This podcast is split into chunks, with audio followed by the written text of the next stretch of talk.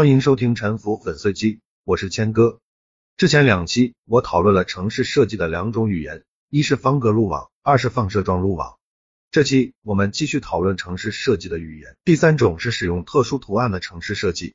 如果说前两种非常主流或者比较常见，那么这个第三种相对非主流的了。我第三十二讲作为举例讲过圆形城市，它可以认为是一种特殊图案，实际上应该是这个章节的内容。它是一种演化产物，和城防效率有关。如果没有印象了，可以复习一下，这里我就不再重复。原型被符号化、观念化之后，有时候被称为曼陀罗，在佛教里有诸多神秘意涵。按照曼陀罗规划的城市，你可能很熟悉，那就是后金的圣经沈阳。沈阳在明代是一个小小的方形城堡，女真占领之后，引进了藏传佛教高僧进行规划扩建。他在方形城堡外面套了一个圆形，外圆内方，城内主路两横两纵，把曼陀罗切成九宫格。原来的方形城堡化为皇城，占据中间那个格子，形成一个神奇的新形状，也就是一种曼陀罗。这个形状应该说既赋予了大量神秘主义的意涵，又保存原有的硬件。乾隆老佛爷说他归天具地，向明寿时是一个颇为天才的改建，即使排除神秘主义的层次，两层城墙。符合城防系统的一般需求，两横两纵井字形主街，设置八个城门，也比明朝的标准化城堡一横一纵十字形主街四个城门更符合大城市的需要。每个方向两条道路，这样就形成了城市设计上说的替代性道路。如果一条路因为什么原因被堵死了，还有另一条路可以走，这增加就是所谓的交通韧性。圆形或者叫曼陀罗，它是一种相对常见的特殊城市图案之外，还有一些特殊图案。呈现三角、四角、五角等等正多边形，它们基本属于冷堡、星形堡垒或者叫文艺复兴式要塞，也经常有莲花瓣形状的，甚至雪花形状的多层次防御构筑物，形成华丽的图案。然而，这种图案和装饰艺术没有任何关系，是高级的军事工程专家设计的，都是用来保护自身，把来犯的敌人暴露在火力之下，或者逼迫来犯的敌人不得不经过被火力包围的死亡陷阱。它们几何的形状是和加农炮的射击角度和交叉火力覆盖范围有关系的，因为使用了知识统一的加农炮，才让城堡的形状具有对称性。加农炮的性能参数对它们的设计影响很大。这是一种非常机械化的建筑物，就好像航空母舰甲板的形状是舰载机的起降距离决定的。歌剧院的布局是舞台台口的尺寸以及观众视力能大概看清的距离决定的。一般面积越大的要塞。炮台越多，边数越多。最小的是正三角形的，也可以叫三棱锅。常见的有四棱锅、五棱锅、六棱锅。比较大的，比如威尼斯共和国十六世纪修建的大型要塞 p a m a n o v a 是一个正九边形，就非常接近圆形了。这些新型堡垒在城市历史上还是留下了很多的遗痕。它们的特点是：其一，占地巨大，君士坦丁堡罗马时代的三道城墙，纵深才五十米，这就是古代世界顶级的城防。而新型堡垒的城防纵深动不动就四五百米，而这些堡垒内部适用区域的半径，以算很大的 p a m a n o v a 为例，也就四百多米，所以光军事工事的面积占城市整体面积的七成以上，超过一个平方公里。这种东西占据很大空间，但是非常坚固耐久，就算拆除，工程量也很大。所以，如果在近代没有特别强的城市发展动机，往往就弃之不理，任其存在。或者在里面布置现代军事单位，有时候这些堡垒和山丘结合，就作为城市公园存在。在比较常被访问的城市中，佛罗伦萨市区内就有两处很明显的新型堡垒，其中之一在皮蒂宫的山坡顶上，美国国防部的五角大楼也很明显的在向新型要塞这种经典军事建筑致敬。此外，历史上还出现过用宫殿、建筑、纪念碑来模拟天象的一些尝试。这些也可以算一种特殊图案的城市设计。据我所知，秦国都城咸阳在大尺度上超过十公里的距离上有模仿天象的考量。这些之前我也提到过，其一是表现统治者在知识上的优越，其二是一种巫术的尝试。巫术的细节不是我这个系列的范围，但是不要误会，我不是说巫术不管用，巫术在历史上肯定是发挥了相当重要的作用的。除去上述的，我认为还有一种比较有意思的。可以认为是一种特殊图案的城市设计，那就是中国各个地方政府五大班子的平面布局。它是需要有一些讲究的，但是没有固定的模板，一直在尝试中的一种图案。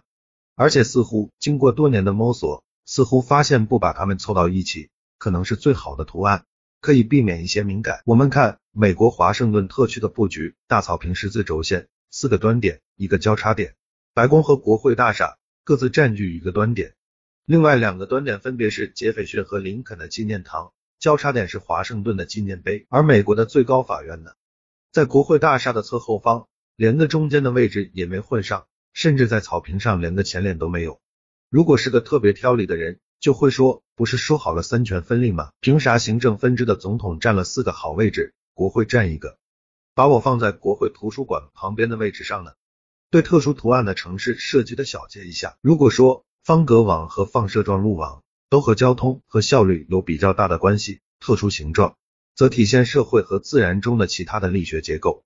在城市的历史上，它占据的比重会比较低，但是也不可忽视。下面我要介绍我归纳的四大类城市设计的语言中的最后一种——自由曲线。它指的是一种没有明确的数学表达式，受到多种因素影响的那种弯弯曲曲的曲线。严格来说，自由曲线不算一个术语，或者说他滥用了“自由”这个词，因为自由曲线并不真正自由。我拿一支笔随便画一条线，它就真的自由吗？或者说我能自由的随便画线吗？其实是不行的。我画出来的线总是弯弯曲曲，忽粗忽细，它受到我手脑配合能力的制约，还和我的呼吸、心跳、肌肉的力量等等都有关系。这些的综合构成了这条线的抖动。艺术史学家可以从梵高晚期的画上看出他罹患梅毒。这类曲线之所以变化莫测，只是因为它背后的支配力量非常的复杂多元。或者我们之前提过的。人牵着驴子走的路线是人的意志和驴的意志的一种加权，其中的权重也是随着人和驴的意志的强弱变化在抖动的。城市和郊野环境中充满了各色各样的曲线，它最主要的来源是地形地貌。地貌是多层次的作用，在漫长的历史上叠加造成的，比如河流的作用、板块构造的作用、火山陨石的作用、海洋的作用、空气的作用、生物的作用、冰川的作用、重力和潮汐的作用。人类活动的作用等等，每一种作用都具有独特的力学结构，给大地留下不同的图案。地貌学是一门非常有意思的学问，也是关于演化的。虽然我对地貌学的知识非常陶醉，但是我不是这个专业的，也就不和大家特别多的展开。在历史上的多数时期，人类改造地貌的能力是比较有限的，比如在山地上，古人没有能力或者不值得进行特别大的土石方工程。所以他们修筑的道路和房屋一般要顺着地形的形状蜿蜒曲折。河流由于地球旋转产生的科里奥利力，也倾向于曲线前进，而且在河岸和河底进行冲刷和堆积，不断改变河道的位置，蜿蜒曲折，变化莫测。这就是人类百万年中看到的世界。虽然五千年以来出现了人造的笔直的房屋、道路和河流，但是他们在相当长的时间里还没成为这个世界的主流。所以蜿蜒曲折。也保存在了很多艺术作品中，比如古今的风景画作品，再比如东方瓷器和刺绣上的江南小景纹样。这种所谓的蜿蜒曲折，形成了观念性的东西，给人们留下了美好的印象，逐渐成为了一种设计语言。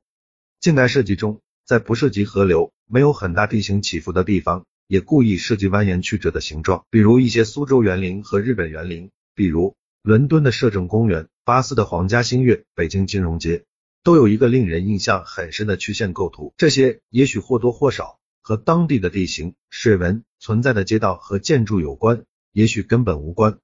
它们被抽象成设计语言，不再来自于地形，不再出于一时一地的具体情况，而是来自于观念，成了所谓的自由曲线。在芝加哥的 Riverside 和很多郊区别墅区中，它们明明是非常平坦的土地，也往往故意蜿蜒曲折的布置房屋。在今天中国的很多住宅小区。小区里的步道也是明明可以直着走过去，偏偏故意拐一个蛇形弯，或者房子故意摆成弯弯的月牙形。这种设计语言术语叫 the picturesque，翻译过来是画意，画画的画，意思的意，意思就是这种风格是对风景画的蜿蜒曲折的模仿，试图创造一种类似野外自然界的印象，或者说在不真正考虑在地自然的情况下。却要表现出尊重自然的样子。北京的奥森和朝阳公园的设计都是非常典型的 picturesque，它已经成为一种常规的设计手法，在很多城市公园中采用。这种设计是具有武断性质和反效率的性质的，但是它作为一种城市巫术是有效果的，人造的虚假的自然也具有很好的休闲效果。如上就是我介绍的四种城市设计的语言的最后一种了，还有其他的，比如天际线、公共空间、街道系统等等，都经历了从自发演化到设计的过程。我以后再进行讨论。我下面做一个小结，有一种误解，认为城市设计都远见卓识，大有名堂。事实上，城市设计主要不是成功案例，而是失败案例。根据一个对口腔水泡病毒进行的实验，它的人工诱导的基因突变百分之七十一是有害的，百分之二十七是无效的，有利的突变仅仅百分之二。失败是演化的主要部分，如果都不失败。恐龙早就登上火星了。城市设计的语言大多来自演化产生的自发秩序，但是多数情况下是在不能充分理解的情况下的不恰当的使用。我们之所以看到的古代留下来的城市相对精妙，而现代的城市相对笨拙，并不是说古人更英明，古人肯定做出过更多的愚蠢的设计，只是经过了沉淀，多数愚蠢的设计没能留存至今，而留下来的是相对协调的合理的设计。